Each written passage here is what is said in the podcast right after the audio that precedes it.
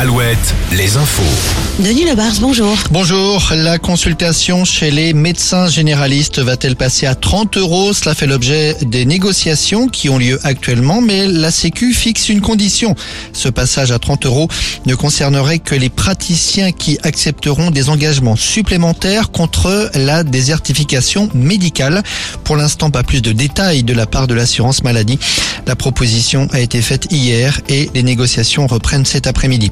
Chez Total Energy, cette annonce ce matin, le groupe pétrolier va plafonner le prix du diesel et du samplon 95 à 1,99€ dans ses stations. Pour l'instant, le gasoil avoisine en moyenne 1,83€ le litre et le samplon 1,87. Au chapitre emploi, salon direction emploi. Aujourd'hui à Angoulême, le nombre de postes à pourvoir dépasse les 6000. C'est à l'espace Cara. Il y a près de 180 employeurs dans tous les domaines. Le foot à 18h45, Nantes, Juventus de Turin à la Beaujoire. En 96, les Nantais avaient gagné, mais ça n'avait pas suffi pour se qualifier pour une finale de Ligue des Champions.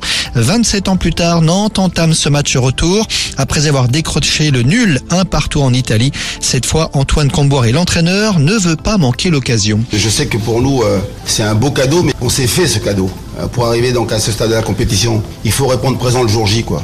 Et demain, c'est encore le- une occasion qui nous est offerte pour voir donc de quoi on est capable? Mais c'est toujours des défis. On sait que ça va être très très compliqué, on sait qu'ils sont archi favoris, mais la beauté du foot, du sport et surtout du foot en particulier, c'est que tout est possible. J'ai confiance en mes joueurs. Ça, je sais qu'ils sont capables de le faire. La Beaujoire, évidemment, affichera complet ce soir. Rennes de son côté joue à 21h. Les Rouges et Noirs partent avec un but de retard. En cyclisme, la présentation de la prochaine Route Tourangelle. La 21e édition se fera notamment à travers la vallée de l'Indre. Ce sera le 26 mars. C'est le sprinter Nasser Boigny qui s'était imposé l'an passé.